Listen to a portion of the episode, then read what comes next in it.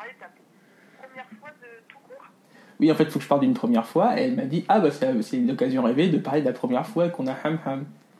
Putain, mais euh, niveau pudeur, euh, Lila, euh, Ouais, non, mais c'est un truc vachement, vachement open, faut se livrer, tout ça.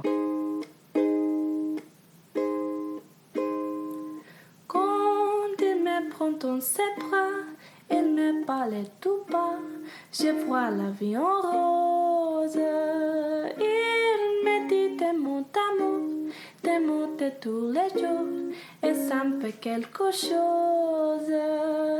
C'était quoi le 20... Putain, je savais plus. Alors, 27 décembre, sérieux? Oui, parce que c'était en fait 2006 Non, parce que, attends, parce que tout le monde va voir que je, j'ai- suis devenu. euh, J'ai arrêté d'être puceau à 18 ans, quoi, c'est la honte Attends, je, je dis, je dis d'autres trucs à d'autres personnes, là. Donc faut. Que je la passe froid, alors je sens en moi mon cœur qui bat. Euh, oui, moi aussi, j'ai raconté à mes parents. J'ai raconté à peu près à tout le monde, il me semble, puisque j'étais. Alors, oui, alors du coup, le truc, c'est que comme j'avais honte de toi, donc c'est vrai que pas tout le monde, tout le monde non plus. mais bon, mais après, j'ai fini par assumer, donc. euh, Mais c'est parce qu'on n'était plus dans le même lycée. J'ai beau me trouver plein d'e- d'excuses plus chevaleresques, en vrai, c'est ça. je t'avais invité à passer euh, Noël chez moi, dans, dans ma famille, entre amis, du coup. Aucune ambiguïté. Non, mais en fait, c'était explicitement pour ça. Oui. Hein, voilà. Euh, Enfin, t'avais avais annoncé la couleur, on va le faire, euh, tranquille.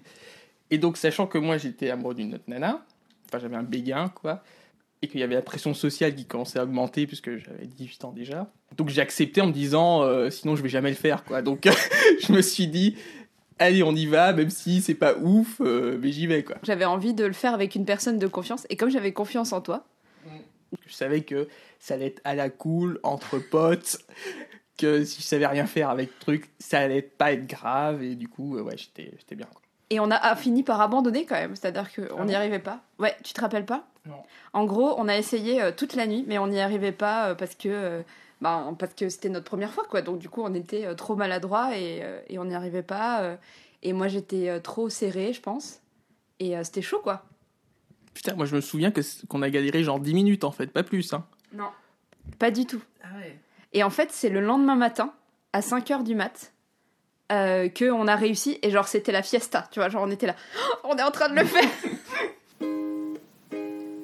Quand je suis arrivé chez toi, euh, j'avais l'impression d'être. euh, ouais, il y avait un côté très exotique pour moi en fait. hein. C'est-à-dire, euh, c'était ta famille, euh, le, le milieu, le, le- le- la répartition des choses dans, dans la pièce, euh, le... tout était assez. Ouais, c'était exotique, ouais. Pour moi, c'était vraiment une autre culture en fait. C'était c'est une culture euh, plus ou moins d'anarchiste ou de trucs comme ça là.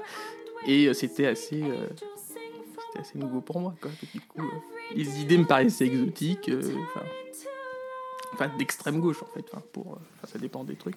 Give your heart and soul to me, and life will always be la vie en rose. Et cette fille pour qui t'avais un béguin, finalement Qu'est-ce qui s'est passé? C'est celle dont tu m'avais parlé après? Bah après, j'ai compris que c'était euh, finalement. euh, Enfin, j'ai- commencé à comprendre la différence entre le béguin et l'amour, en fait. Que final, enfin, et après, ma définition de l'amour a commencé à être beaucoup plus proche de l'amour amitié, en fait. C'est-à-dire euh, ce que je ressentais pour toi, le fait de pouvoir être à l'aise, de pouvoir parler de tout, le fait de pouvoir sortir de, la zone romantique et puis être soi, quoi.